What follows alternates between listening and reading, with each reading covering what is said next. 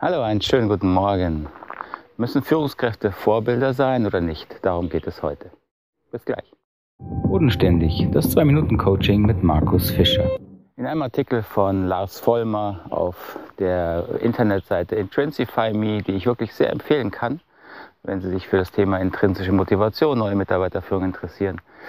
Äh, dort hat Herr Vollmer einen Artikel verfasst in seiner ähm, bekannt provokativen Art ungefähr hieß, äh, Führungskräfte müssen keine Vorbilder sein, weil sie sich diese Rolle gar nicht bewusst einnehmen können. Man kann quasi niemand äh, dazu zwingen, dass ich sein Vorbild bin.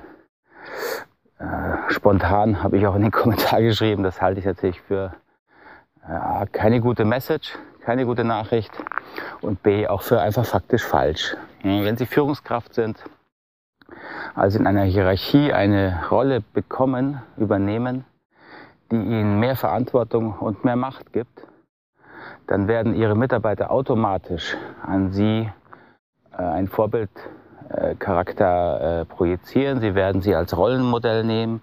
Sie werden vor allen Dingen unbewusst prüfen, welche Werte und Regeln gelten hier in diesem Team, in diesem Unternehmen. Und das checken Mitarbeiter einfach ab. Nicht bewusst, das läuft da nicht bewusst, sondern sie, sie beobachten sie, sie gleichen ihr eigenes Verhalten ab, sie gucken, halten sie ihr Wort, äh, halten sie sich selber an die Regeln.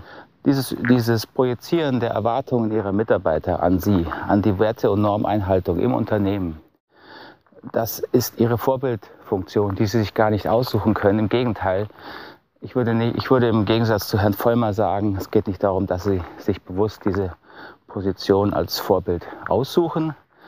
Sie haben gar keine Wahl. Sie sind automatisch in dieser Vorbildfunktion und müssen sich deswegen explizit damit beschäftigen, was heißt das für Sie, welche Konsequenzen hat das für Ihr Verhalten und für Ihre Kommunikation mit Ihren Mitarbeitern.